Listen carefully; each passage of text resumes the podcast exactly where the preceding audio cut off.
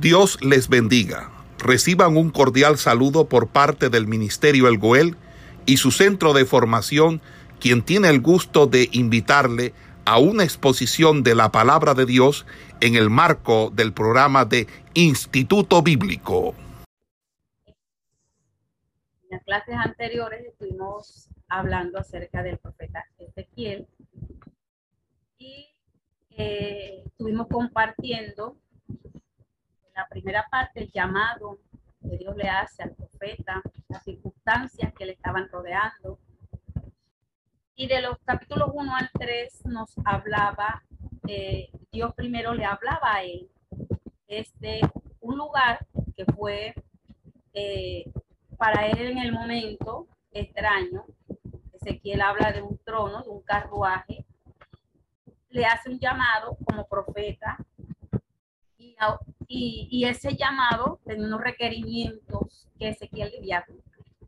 La tarea para Ezequiel no era fácil, era una tarea dura, porque Ezequiel debía acusar a Israel por quebrantar de varias maneras el acuerdo que había hecho con su Dios, el acuerdo, el pacto que había hecho con Dios.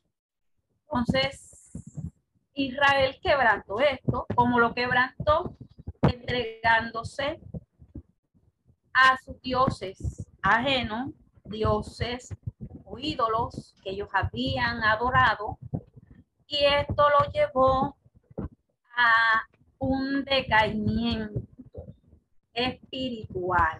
En pocas palabras, Israel se entrega a esos dioses, a esos ídolos. Esto lleva a que se dieran ciertas situaciones de violencia y de injusticia social. Y como este resultado de todo lo que ellos habían provocado por haberse tras, ido tras esos dioses, Dios le envía al profeta Ezequiel con el propósito de advertirle al pueblo de lo que venía, el ataque que venía, el ataque babilonio, que esto llevó a Ezequiel y a un grupo al exilio. Entonces, Ezequiel, igual con el pueblo, se encontró en esta situación. Y se da un proceso eh, que debía enfrentar y era la destrucción del templo. Se habló de que Ezequiel utilizaba palabras y medios para él transmitir su mensaje.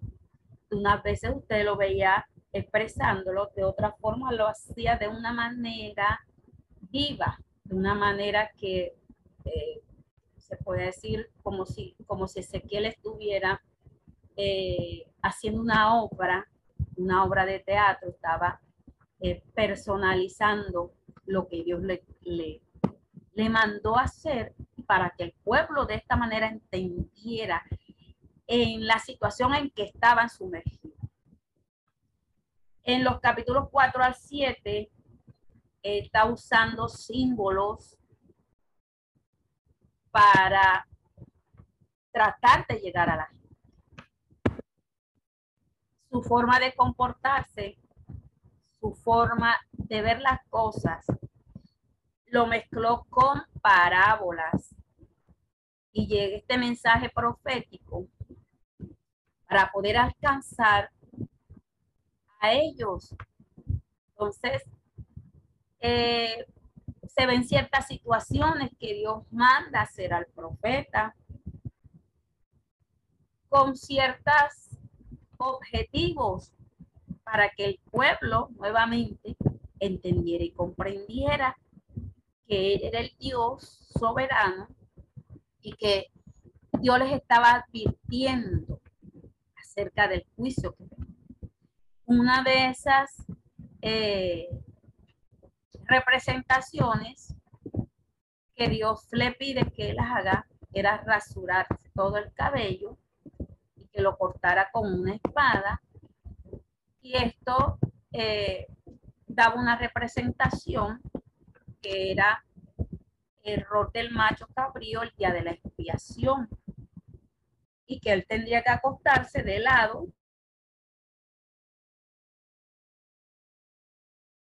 de las cosas que demanda hacer era comer alimentos cocinados sobre excremento como una señal.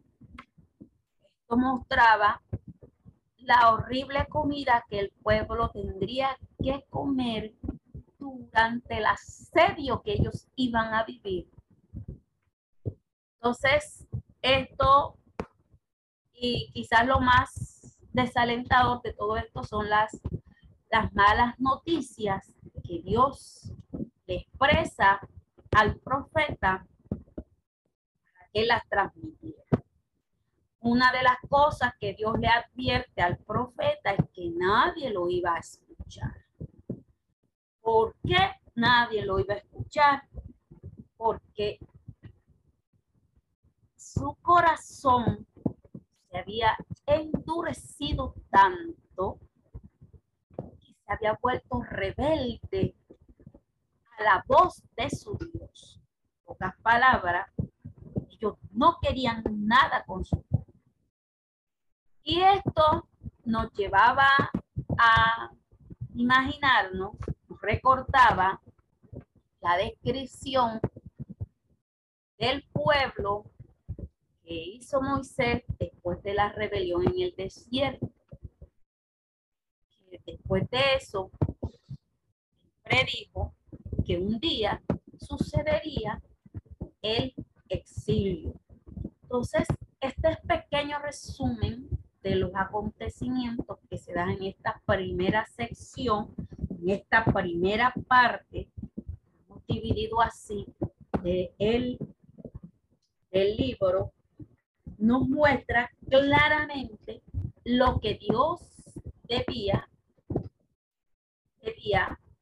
eh, lo que Dios quería transmitirle al pueblo para que ellos entendieran y comprendieran mucho más que el amor de Dios estaba presto para que ellos eh, lo tomaran. Pero ellos, su endurecido corazón, no, no los deja, que es la verdad, que no lo no los deja a ellos ver eh, la situación en que ellos están sumergidos. Una de las cosas que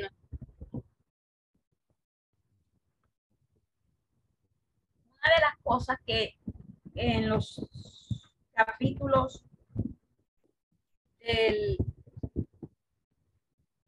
en la primera parte de estas sección del libro nos habla y que nos llama un poco la atención es el capítulo 10 de este libro. Este capítulo 10 nos habla acerca de la gloria de Dios. Recordemos, en la clase anterior habíamos explicado de que la visión que Ezequiel ve la representación de cada de esas figuras, de ese carruaje y, del fuego y de todas esas representaciones, esto estaba indicando, eh, pues se lo llamó de esta forma. Él estaba viendo la gloria de Dios. Él estaba viendo a Dios mismo. Él estaba viendo una representación de lo que era Dios.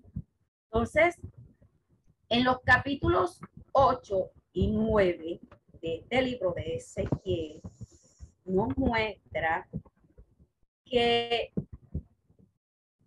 y esto prosigue hasta el capítulo 24, de la, la, la visión que el profeta está viendo en este momento de la partida de la gloria de Dios. Hemos visto que Ezequiel fue arrebatado y llevado.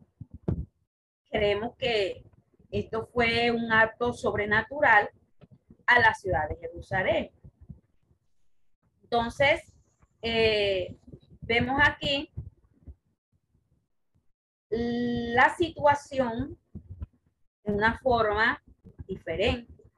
Esta forma sobrenatural eh, a la ciudad de Jerusalén, donde es llevado, y él observa la situación y así podré poder él nuevamente regresar e informar a la mayor parte del pueblo de Israel que ya en ese momento ya estaba en el cautiverio.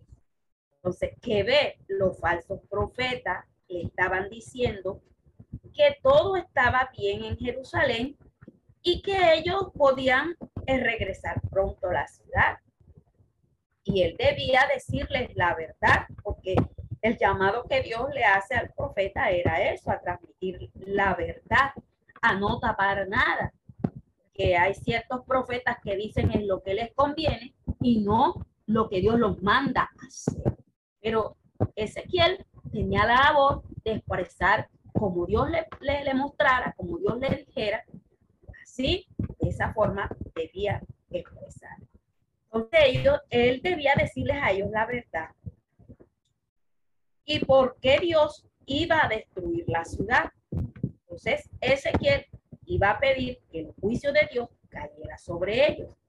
Entonces, eh, en el capítulo 8, que habla con eh, esa prueba del pecado en la vida del pueblo de Jerusalén, porque Dios había puesto en, en evidencia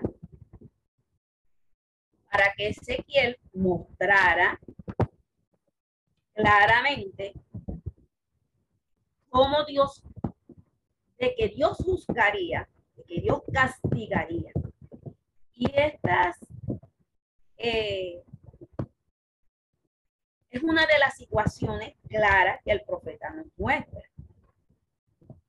Eh, alguien una vez dijo que a Dios nadie se la hace, y esto completamente cierto.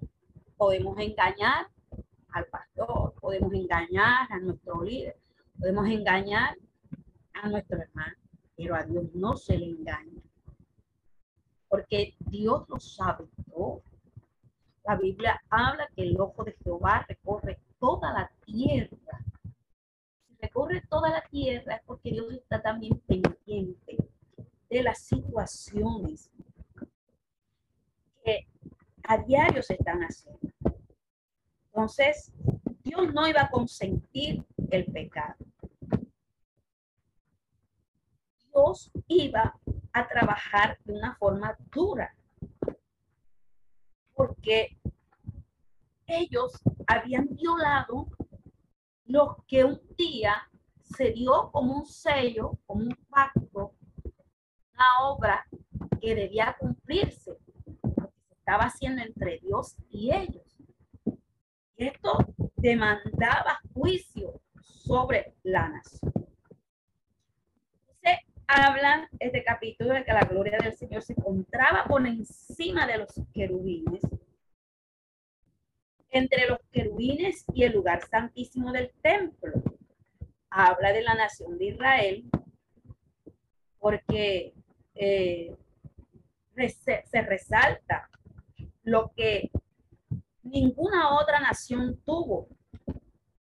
Y lo tuvo esta nación. El hecho eh, de ver esta grandeza, de ver la gloria de Dios, de Dios mostrarse de esta forma. Eso, eso era algo grande, algo valioso que ellos debían cuidar, que ellos debían mantener. Entonces, eh, esta condición habla de que por un momento Dios se muestra a ellos y que todas estas figuras que habla en, en este capítulo muestra la grandeza de Dios. Pero el juicio de Dios iba a caer sobre Jerusalén. Eh, Jerusalén era la ciudad que eh, se consideraba el centro de la tierra y también sería el centro del reino milenario, del reino eterno Dios y esta tierra, ese lugar eh, que había sido escogido por Dios. Entonces, por un momento, la gloria del Señor dice en este capítulo 10 la gloria del Señor se elevó de encima del querubín hacia el umbral de la puerta y la casa se llenó de la nube y el atrio se llenó del resplandor de la gloria del Señor.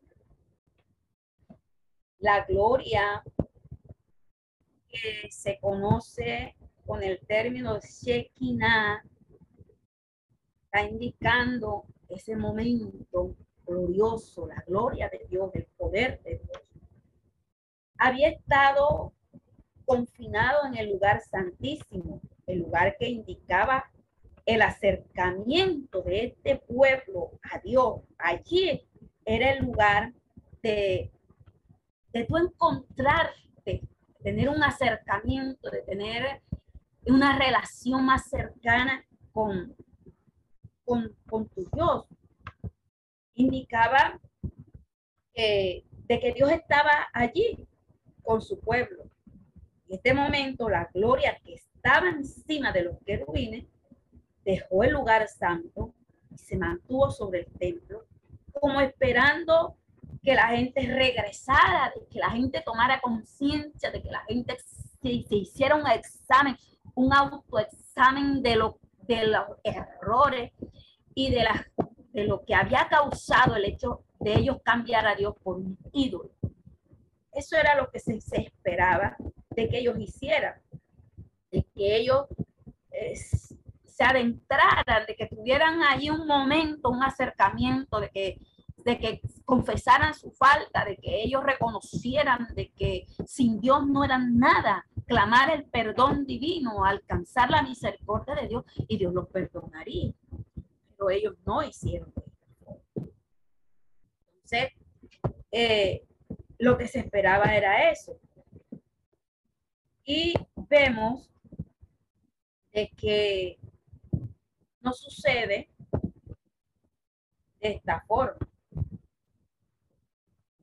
En los versículos claros que este, este, capítulo nos muestra y por qué me he enfocado aquí, porque este capítulo es importante para el desarrollo de los 14 capítulos que vienen desde aquí hasta el capítulo 24 que nos habla Ezequiel. Eh, dice que el estruendo de las alas de los querubines oía hasta el atrio de afuera. El versículo 5. Como la voz del Dios omnipotente cuando habla. Aconteció pues que al mandar al hombre vestido de lino diciendo, toma fuego de entre las ruedas, entre los querubines, él entró, se detuvo entre las ruedas. Un querubín extendió su mano de en medio de los querubines al fuego que estaba entre ellos y tomó de él y lo puso en las manos del que estaba vestido de lino, el cual lo tomó y salió y apareció en los querubines la figura de una mano de hombre debajo de sus alas. Nuevamente, esta mano denota de la figura que se está viendo aquí. Dice, apareció en los querubines la figura de una mano de hombre debajo de sus alas. Esto denota, parece que las escrituras son claras y Dios a veces usa figuras, muestran eh, situaciones para poder dar a entender la idea clara de lo que Dios en, esta, en estos momentos quiere transmitir al pueblo. La mano denotaba la actividad de Dios porque eh, al realizar ciertas cosas. El, el Salmo 19, en su versículo 1, la escritura nos dice que los cielos cuentan la gloria de Dios y el, firmamento anuncia la obra de sus manos. Este universo es obra de la mano de Dios, pero la obra de Dios en su redención de hombre fue mayor porque Isaías en el capítulo 53 en su profecía nos dice quién ha creído a nuestro anuncio, sobre quién se ha manifestado el brazo del Señor. Aquí se nos habla de su brazo. Entonces, la única manera en que podamos nosotros entender la obra de Dios es usando estos términos con los cuales estamos como más familiarizados porque los conocemos y sabemos qué, qué labor puede ejercer un brazo, una mano, un, un dedo. Entonces, esta labor usamos nuestros dedos para hacer ciertas cosas, nuestras manos para realizar esas ciertas actividades, nuestro brazo para llevar a cabo un, eh, trabajos más pesados.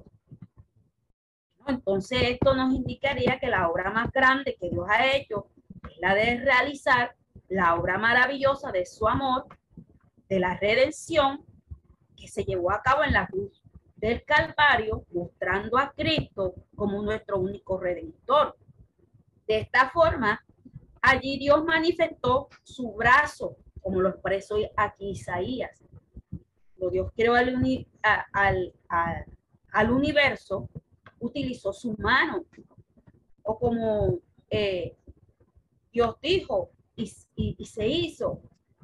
Entonces, este capítulo tenemos aquí la mano de Dios actuando, pero actuando de una forma como de en juicio y castigo a una nación, a un pueblo que se había revelado en contra de él, donde había endurecido su corazón y se había llevado hasta los más grandes extremos. Entonces vemos aquí que él muestra cómo era esa representación y nuevamente no, no, nos manda eh, al trabajo que habíamos hecho la clase anterior y de representar esas cuatro figuras que habla Ezequiel. Entonces, eh, nos damos cuenta de que Ezequiel nos habla que la gloria de, salió del templo. Dice primero que la gloria se elevó desde el templo la gloria del Señor se elevó sobre el umbral de la casa y se puso sobre los querubines.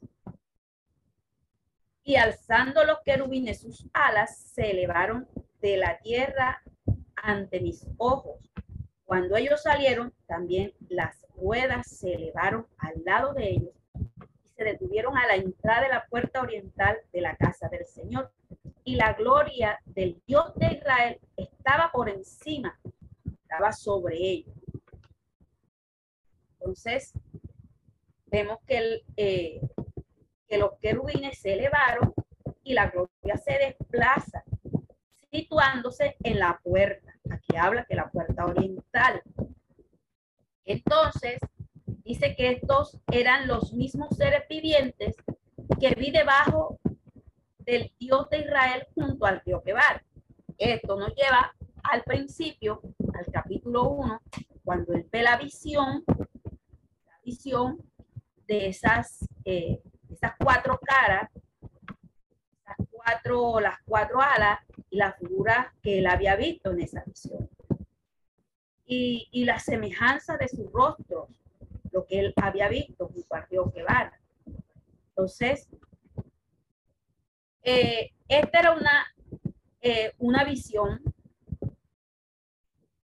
de que está mostrando la realización de Dios, que eh, esto se llega a convertir en un hombre. Y aquí nos enfocamos en lo que nos habla el Evangelio de Juan. Juan en su Evangelio nos expresa de que el verbo se hizo carne. Quiere decir que se convirtió en un hombre. De esta forma, eh, nos muestra la condición, la condición a la que el pueblo llegó. A la situación grave, gravísima en la que la nación se encontraba en este Más adelante, en, eh, en el capítulo de esta forma, la gloria del Señor sale del templo. Capítulo 11, de una forma, eh, Ezequiel se dirige hacia los dirigentes de Jerusalén. Tiene una reprensión hacia los príncipes, los príncipes que no habían hecho las cosas correctamente. Dice que el espíritu se le me lo eleva y lo llevó por la puerta oriental de la casa de Jehová, la cual mira hacia el oriente y aquí a la entrada de la puerta 25 hombres, entre los cuales vi a Hazanías, hijo de Azur, Atías, hijo de Benaía, principales del pueblo. Y me dijo, de hombre, estos son los hombres perversidad y dan en esta ciudad mal consejo. Esta profecía vemos aquí de que está mencionando a individuos específicos que tenían una labor, eran príncipes del pueblo, que tenían una labor específica, donde se mostraba de que el pueblo, de que la ciudad estaba ahora en manos de ellos. La mayoría de los habitantes se han ido y ahora ellos están permaneciendo ahí. Ellos que hablaban, vamos a tener paz, vamos a tener abundancia, vamos a tener prosperidad. Esto era el mensaje de estos líderes que envolvían, eran malvados, que eran personas que no estaban andando. Dice aquí la escritura que en los versículos 4 y 5, Dios le manda a que profetice contra ellos. Le dice, profetiza, hijo de hombre. Dice que vino palabra de, del Señor que vino sobre él el Espíritu de Jehová y me dijo, así ha dicho Jehová, así habéis hablado, oh casa de Israel, las cosas que suben a vuestro espíritu, yo las he entendido. Habéis multiplicado vuestros muertos en esta ciudad y habéis llenado de muertos sus calles. Por tanto, así ha dicho Jehová el Señor, vuestros muertos que habéis puesto en medio de ellos, ellos son la carne. Ella es la olla, mas yo os sacaré a vosotros del medio. Espada habéis tenido, espada traeré sobre vosotros, dice Jehová. Entonces, de aquí en adelante comienza Dios a hacer un sacudión un, sacudión al pueblo por haber eh, caído en este punto tan bajo, tan eh, pobre, de haberse olvidado de Dios y haber puesto, prestado atención a otras cosas que no debían hacer. Entonces, eh, nos habla también de que, de que había un remanente, habrá un remanente fiel que de verdad lo buscará. Y cuando ellos lo de verdad lo buscaran, él dice que iba a ser un pequeño templo, un santuario, y ellos podrían, de la forma que Dios quería que ellos se acercaran, acercarse a él. Entonces, este sería el arreglo de Dios durante el tiempo en que el templo permaneciera destruido. Entonces, durante este periodo, también otros profetas nos hablan, nos habla el profeta Daniel, y con respecto a lo que venía, Dios haría regresar al pueblo, a la tierra, y aquellos que estaban buscando a Dios,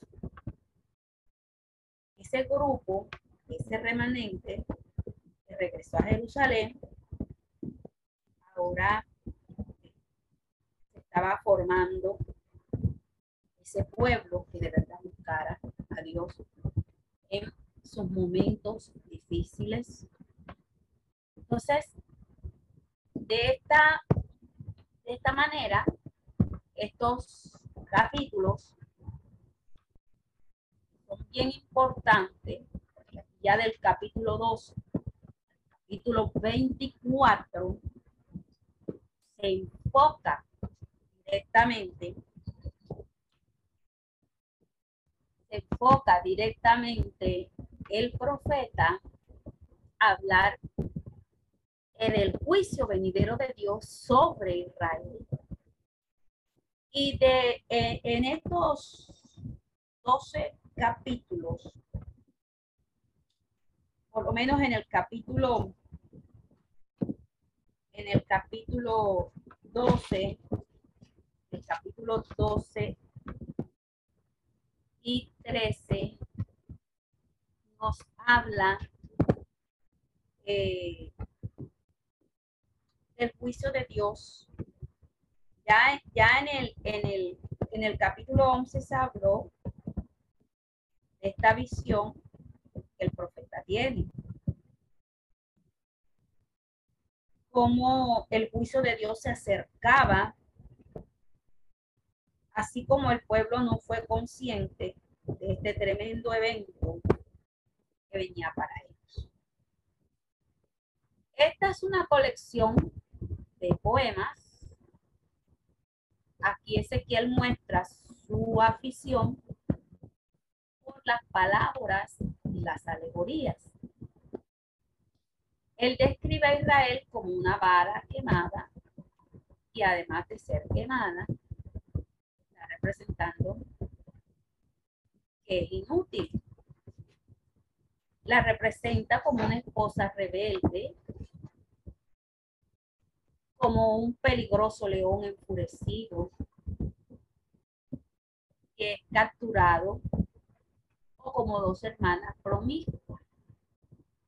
Todas estas figuras, estas descripciones que le está dando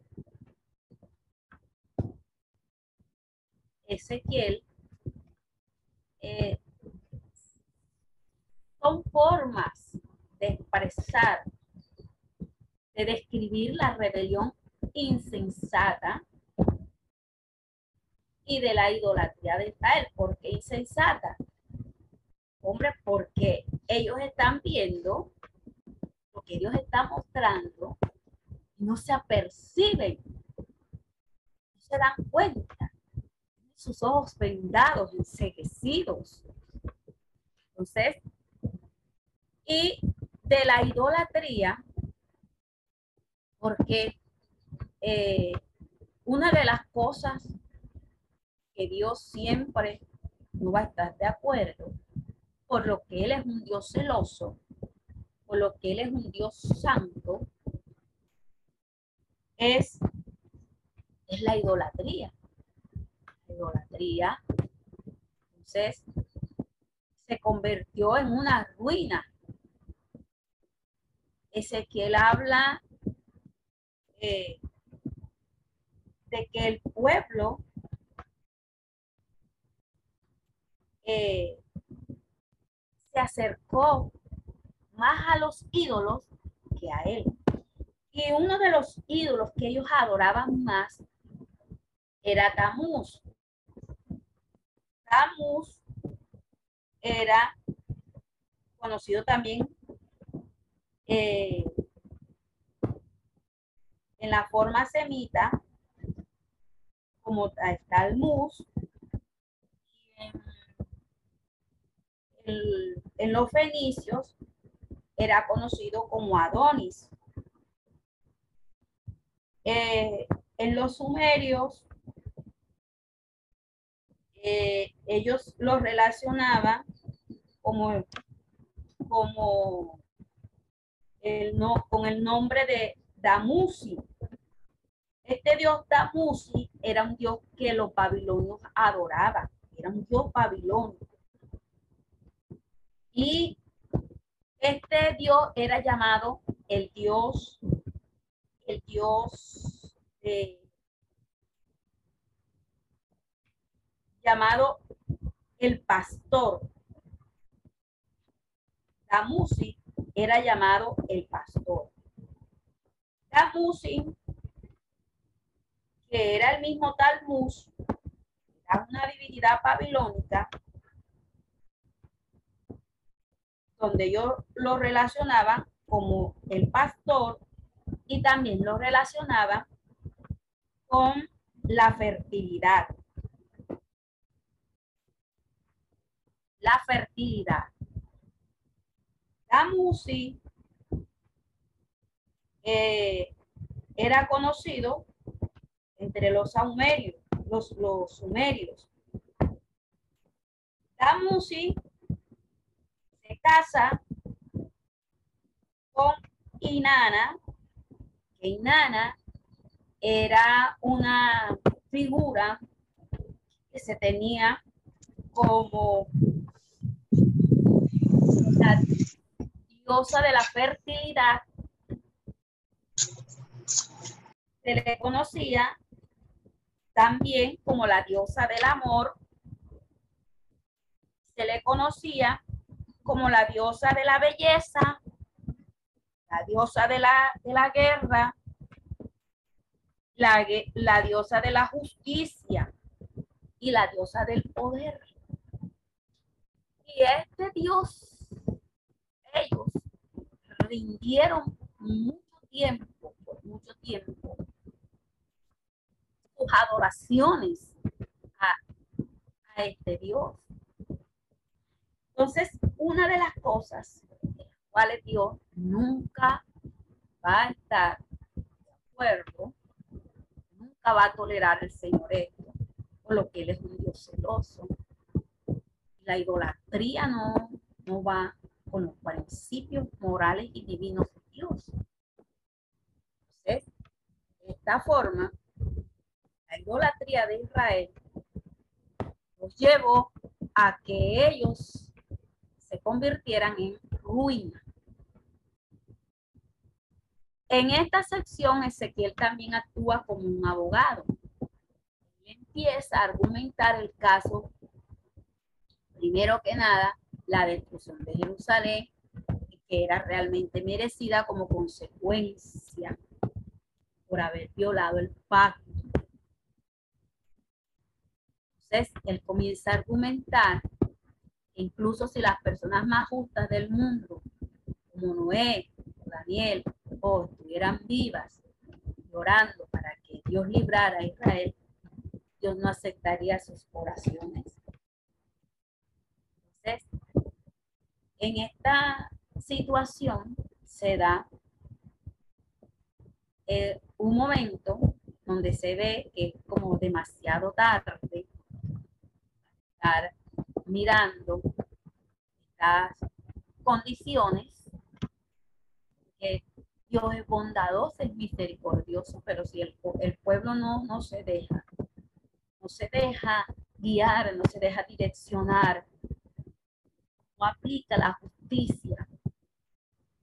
Entonces ya una de las cosas que se dio fue la del exilio, ya eso era inevitable. Ellos habían alcanzado eh, un punto bastante, bastante duro. Entonces, miramos aquí que se condenan todos esos, esos falsos profetas. Ezequiel señala eh, el proceso de figuras para poder hablarle, poder mostrar la infidelidad, como lo muestra en el capítulo 15 eh, y en el capítulo 16. Tiene juicio contra los idólatras que consultan a esos profetas falsos, que consultan a ídolos, que consultan a esos dioses. Entonces, de esta manera, eh, Ezequiel hace una clara, hace una aclaración el capítulo 18, capítulo 18, este es un capítulo importante, nos gusta mucho. Muchos lo usan en sus mensajes evangelísticos, porque lo que está hablando en este capítulo 18 es una completa realidad. No hay ninguna relación en que eh, Dios se muestre aquí en él acolitar o en él eh, fomentar o darle voluntad al hombre para que peque y haga lo que quiere. La Biblia es clara y Ezequiel en este capítulo habla que se exponía con una completa claridad, que la paga del pecado era la que Jerusalén fue un terrible ejemplo de ello. Dios mostró eh, que en su, en su juicio él trataría específicamente e individualmente con toda persona. Entonces, estas palabras del profeta se encuentran en este capítulo es una forma para él llegar a la, al hombre. dice que vino palabra de Jehová diciendo que, que pensáis vosotros los que estáis, los que usáis este refrán sobre la tierra de Israel, que dicen los padres, comieron las uvas agrias y los dientes de los hijos tienen la altera. Vino, vivo yo, perdón, dice Jehová el Señor, que nunca más tendré por qué usar ese refrán en Israel. He aquí que todas las almas son mías. El alma del Padre, así el alma del Hijo es mía el alma que pecare, esa multa. esta es una clara declaración de que Dios no va a tolerar el pecado, que Dios no va a ser partícipe de lo que ellos estaban haciendo y que no estaba bien. No estaba bien. Este capítulo eh, muestra muy claramente lo que Dios quería hacer. Dios no quería la muerte para ellos. no quería la destrucción para ellos. Pero el hombre en su obstinado corazón y en sus propios deseos, él mismo busca la muerte. Él mismo busca la muerte. Entonces, en esto, de este capítulo 18 al 20 nos está mostrando el proceso, eh, el modo de proceder de Dios, el lamento que se da sobre los príncipes de Israel, las situaciones que hicieron para que ellos entendieran de que el camino de Dios es justo. El camino de Dios es claro, es limpio, es transparente. Y todo aquel que se hace hijo debe caminar por ese camino de transparencia, de fidelidad, ese camino justo. Entonces, de esta forma, en estos, en estos capítulos que nos muestra Ezequiel, vamos, vamos mostrando la grandeza de nuestro Dios al querer que el hombre entienda y entre por ese camino correcto que lo va a llevar Del 20 al 24 contiene las predicciones finales sobre el juicio de Jerusalén. Eh, observamos cuán extenso fue el mensaje de Dios para el pueblo. Dios, Dios estaba dispuesto a perdonarle eh, hasta ese mismo día en que Nabucodonosor siguió la ciudad. Estaba dispuesto.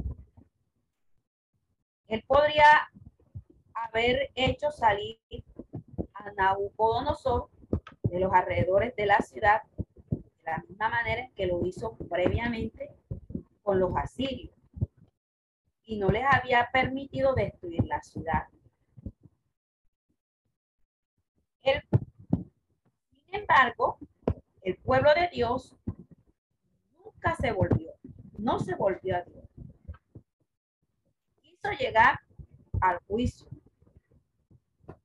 Entonces, la misericordia de Dios siempre está presta, siempre está dispuesta para que el hombre la alcance que el hombre pueda ser eh, partícipe de ella.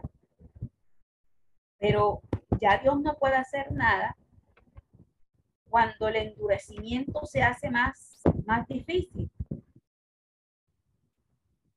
Porque Dios muestra, como Dios no se volvió, perdón, como ellos no se volvieron, pero Dios mostró eh, hasta el último momento esa misericordia se extendió sobre ellos.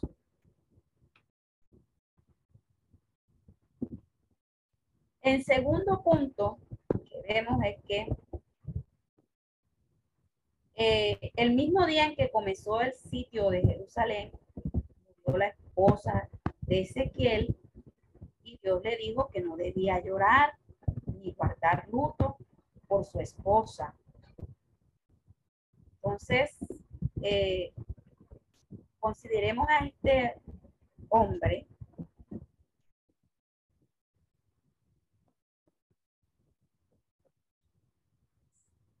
a este hombre con eh, un hombre duro que le tocó vivir cosas tremendas.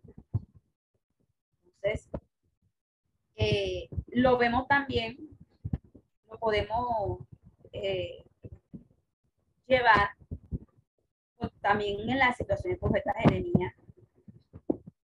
Eh, donde el profeta Jeremías en varias ocasiones Y el mensaje que él comunicó quebrantó su corazón. Entonces, en este momento, Ezequiel era casi como un actor, un momento duro, un momento difícil, donde lo primero que hace una persona es llorar y Dios aquí le impide, le dice que no lo haga. Entonces, tenemos un carácter aquí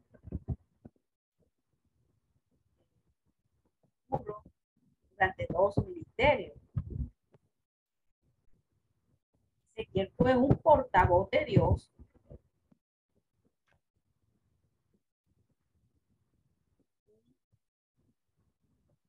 persona que llevó el mensaje, que transmitió lo que Dios quería. Entonces, se muestra aquí la revisión de la larga historia de los pecados de Israel, del futuro juicio, también se muestra eh, da un juicio, pero también se muestra una restauración. Los pecados de la nación eh, no era el profeta el que estaba expresando sus palabras, él era el mensajero de Dios. Él llevaba la noticia, las buenas nuevas el pueblo era el que decidía si tomarla o no tomarla. de esta forma, este capítulo, estos capítulos nos muestran eh, todo este, este punto, punto decisivo, grande en la vida de.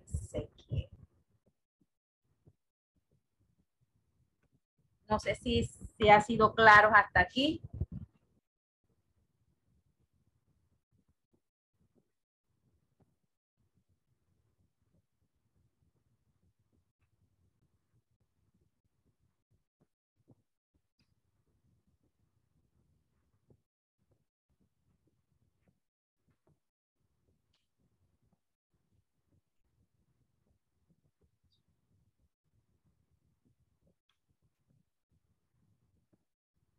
Sido claros hasta aquí, hermano?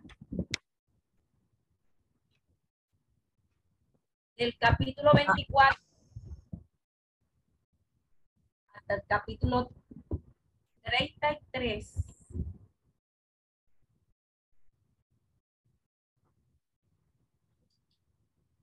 Perdón, del capítulo 25 al capítulo 33 de este libro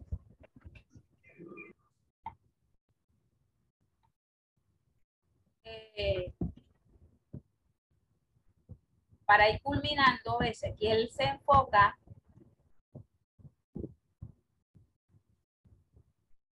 en,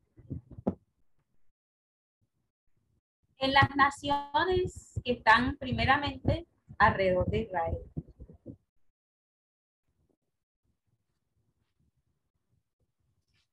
Se enfoca tiene una profecía contra Mon, contra Edom, contra los filisteos, contra Tiro. Hay profecías contra Sidón, contra Egipto. Ahora puede mirar ahí. Están estas naciones que van a ser, que cayeron también eh, en esas naciones que están alrededor de Israel. Y una de estas, que era la más poderosa, era la más poderosa, era la región de Egipto. ¿Qué pasó aquí? Eh, estas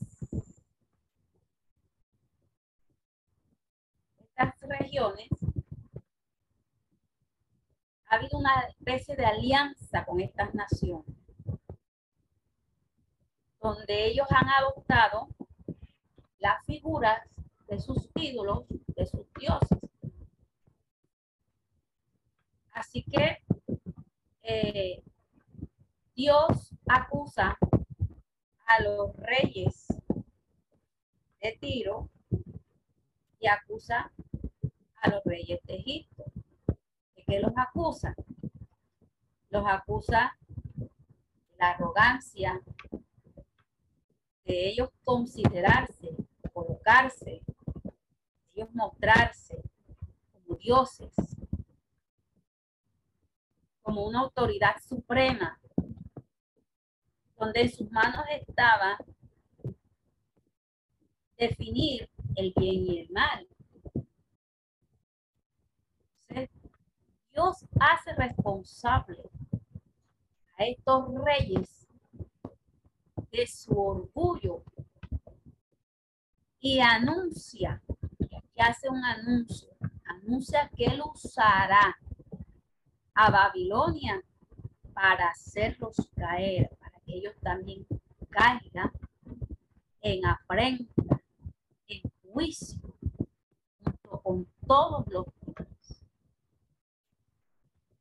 Entonces, desde estos capítulos 25, capítulo 32, se muestra esta condición que Dios quiere. Una de las cosas, vuelvo y les repito, que no quería que se quiera, era la realización de usar un ídolo en vez de Dios. Y ellos aquí lo hicieron. Por eso todas estas naciones, cada una de ellas, se les da les transmite una profecía, una profecía de juicio contra todas estas naciones. Comienza primero con Amón, con Edom y todas las naciones que están ahí. Y en el último, en el último eh, versículo, capítulo, perdón, el capítulo 33, se muestra eh, a Ezequiel se encuentra con un eh, refugiado que acaba de llegar de Jerusalén y reporta que Babilonia ha atacado la ciudad de Jerusalén. La ciudad ha caído y que el templo ha sido destruido. Ahora Ezequiel mira que se da cuenta de, todas esas advertencias, todas las exposiciones que él hizo se volvieron un cumplimiento. Un cumplimiento que más adelante. Y en este capítulo 33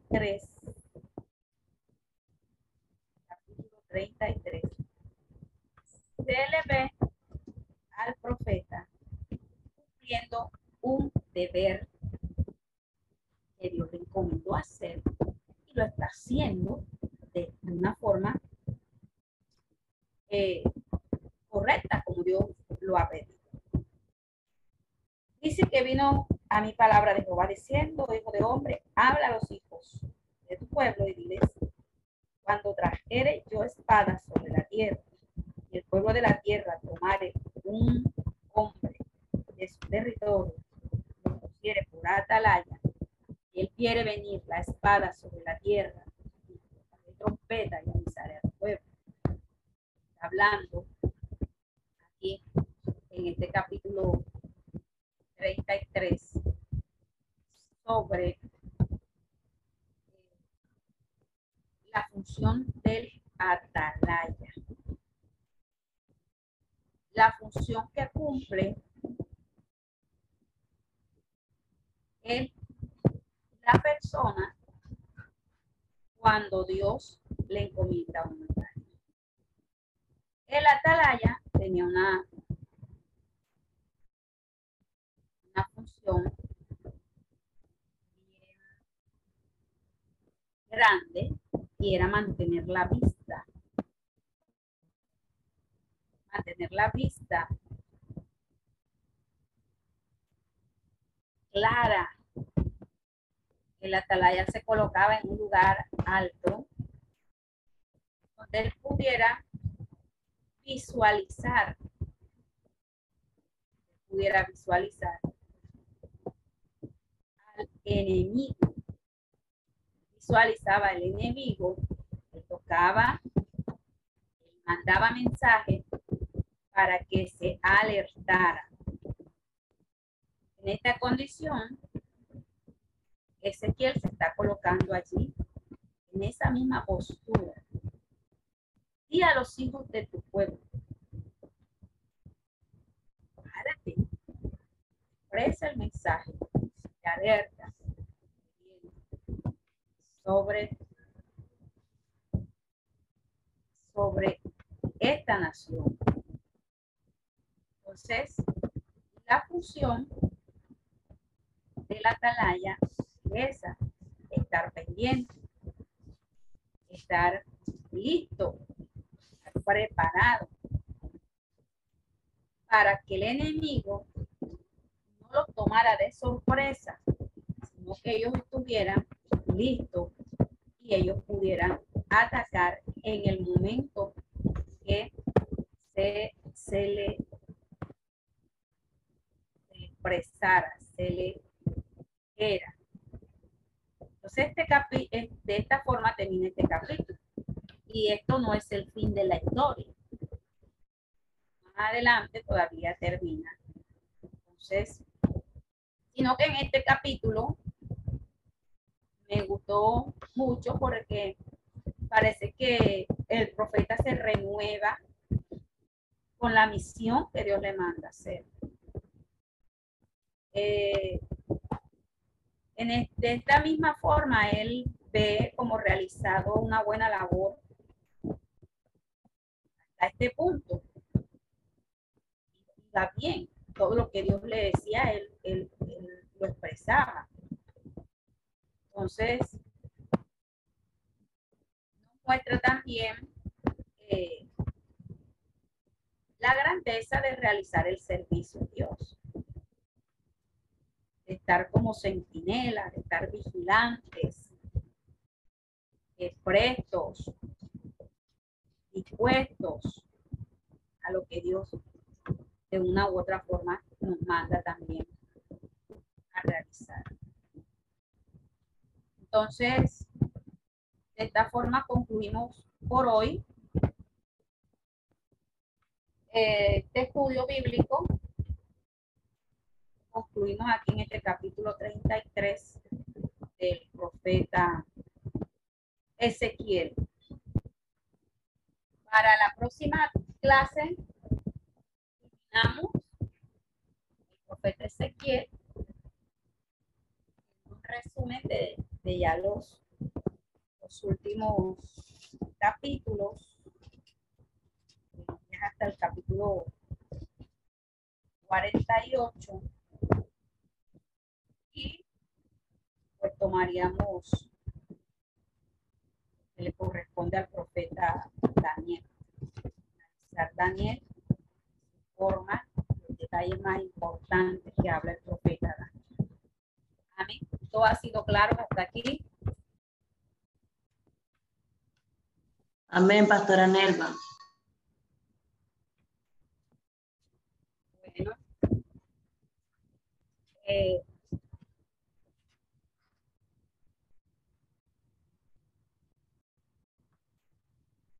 terminamos la grabación. Esperamos que este estudio haya sido de bendición para su vida y ministerio. A Dios sea la gloria. Este es el Ministerio El Goel, vidas transformadas para cumplir el propósito de Dios.